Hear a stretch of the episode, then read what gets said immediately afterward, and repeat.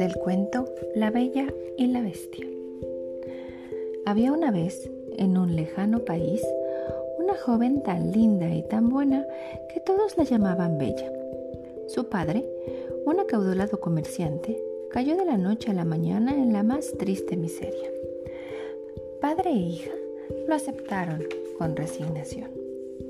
Un día, en que el padre hacía un viaje, se perdió en el bosque que debía atravesar para llegar a su destino. Caminando, divisó a lo lejos un suntuoso castillo cercado por una reja. Llamó a sus puertas, pero nadie contestó. La puerta estaba abierta, así que penetró en el castillo, recorrió sus amplios salones y llegó al comedor donde estaba servido un suculento banquete. El comerciante comió cuanto quiso, se dirigió a los dormitorios y eligiendo un buen lecho se echó a dormir.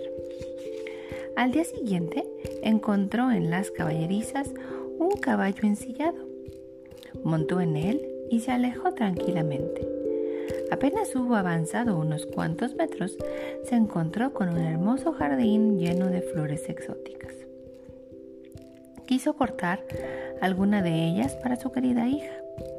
Y al cortar la primera flor, la tierra tembló y apareció una horrible bestia que con voz ronca le dijo, Insensato, ¿cómo se te ocurre cortar las flores de mi jardín?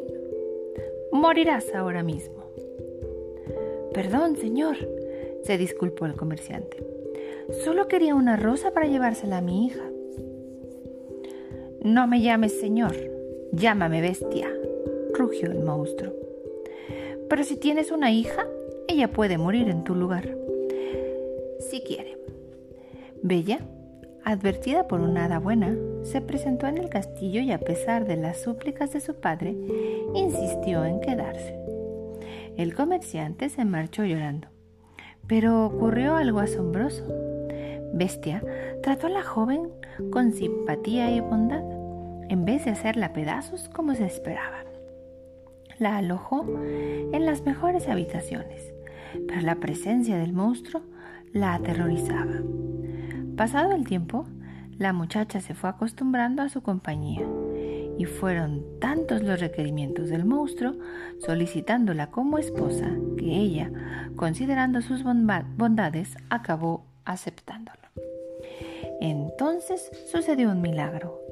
Apenas Bella hubo pronunciado el sí, Bestia se transformó en un fornido y apuesto príncipe. Bella, mi hermosa Bella, le dijo enamorado. Yo era un príncipe encantado y condenado a vivir bajo la apariencia de un monstruo, hasta que una joven hermosa consintiese en ser mi mujer a pesar de mi fealdad. Mi querido príncipe, respondió ella, tu bondad y tus atenciones me hicieron amarte. Pero ahora que te has convertido en un bello y apuesto joven, te amo más aún.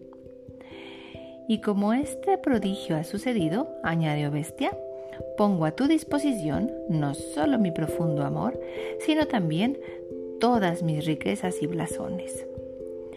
Bella y Bestia se unieron en un fuerte abrazo y como es de suponer, se casaron y fueron muy felices. Fin.